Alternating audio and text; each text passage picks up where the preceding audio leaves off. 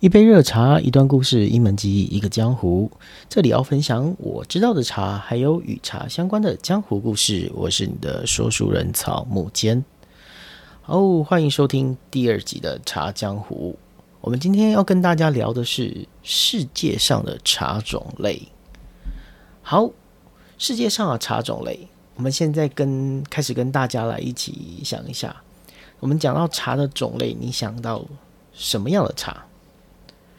有人会说红茶、乌龙茶、高山茶、文山包种，或是东方美人。其实，在茶的世界来说，它的种类是可以这样概分的：绿茶、白茶、黄茶、青茶、红茶、黑茶。那还有一个叫做其他。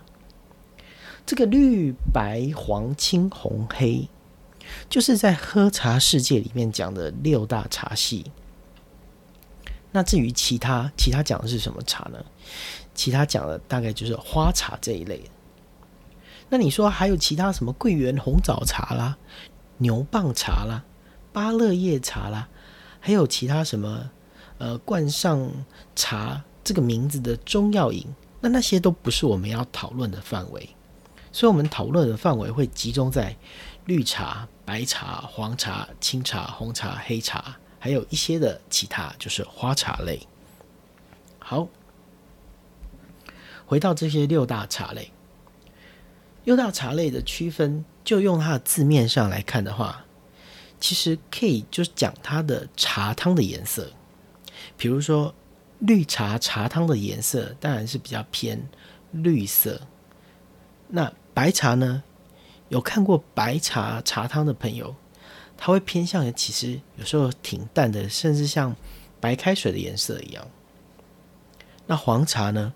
黄茶的颜色就会比较闷黄一点。清茶，清茶就比较难说了，因为清茶的颜色呢，它在呃根据它的发酵度的不同，会有比较偏绿色的，也有比较偏黄色，甚至偏向橘红色的都有。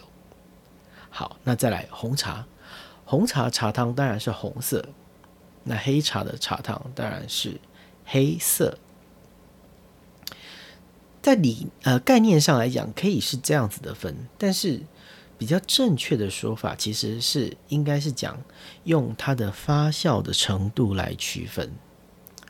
你说发酵程度，那这些有什么差别呢？好，OK，绿茶，绿茶属于不发酵的茶类。那白茶、黄茶呢，属于发酵比较轻的茶类。那清茶呢，属于发酵比较轻到发酵比较重的茶都有。所以我们的清茶又给它一个名称，叫做半发酵的茶类。那红茶呢，是全发酵的茶类。黑茶是属于后发酵的茶类。以上这些茶讲到发酵，那么。发酵是什么东西？我们用比较严格的定义来说，就是当茶叶把它采摘下来时候，借由这个制茶过程中啊，把茶叶的细胞揉破，那里面的多酚类呢，跟空气进行氧化作用，这叫做发酵。那么发酵呢，它会改变这个茶的什么东西？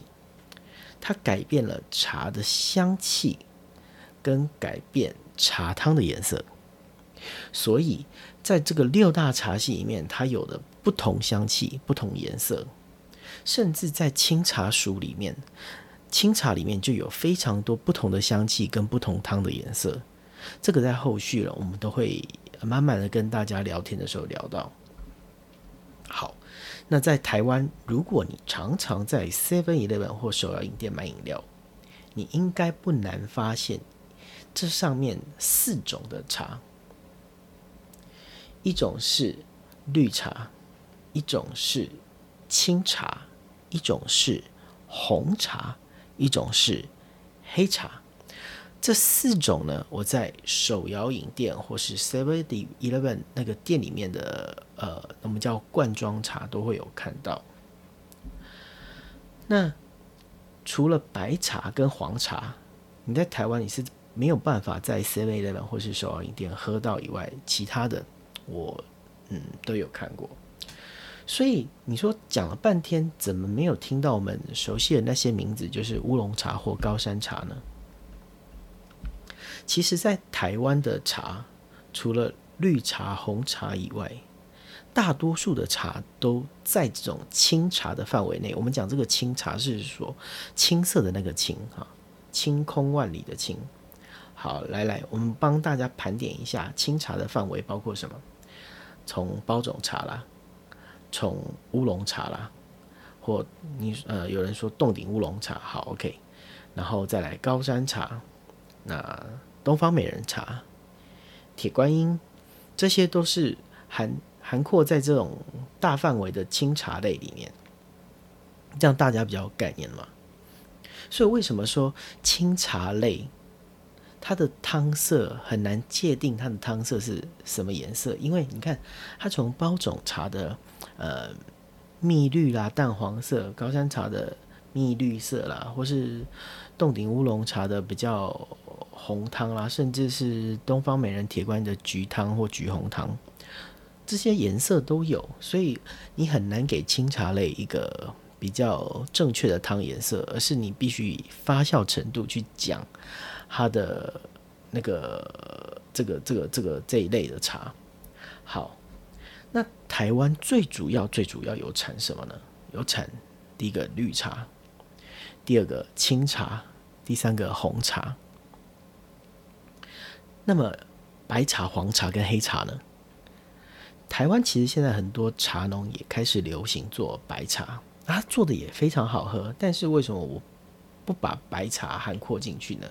因为这个在下一集会跟大家聊到，这就是呃工艺跟品种的问题。那讲到这里呢，想跟大家分享一个有趣的小尝试。如果你有去过茶行买茶，而那个茶行它本身够老牌的话。你会看到他们在那个店的陈设里面啊，会有那种旧旧的铁桶，或甚至是马口铁，或甚至是锡的那个罐子哦。那上面呢会有印“清茶”两个字，那个“清”呢是有三点水那个“清”。那你猜猜这个是什么茶？得得得得得得得得一。好，答案是包种茶。然后这个在呃非常早期的时候呢，呃那些人讲清茶是在讲包种茶这个这个茶属。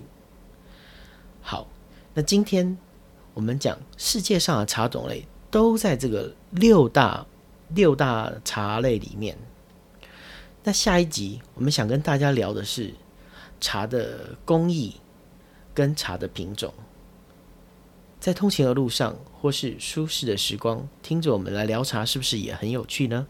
我是你的说书人草母尖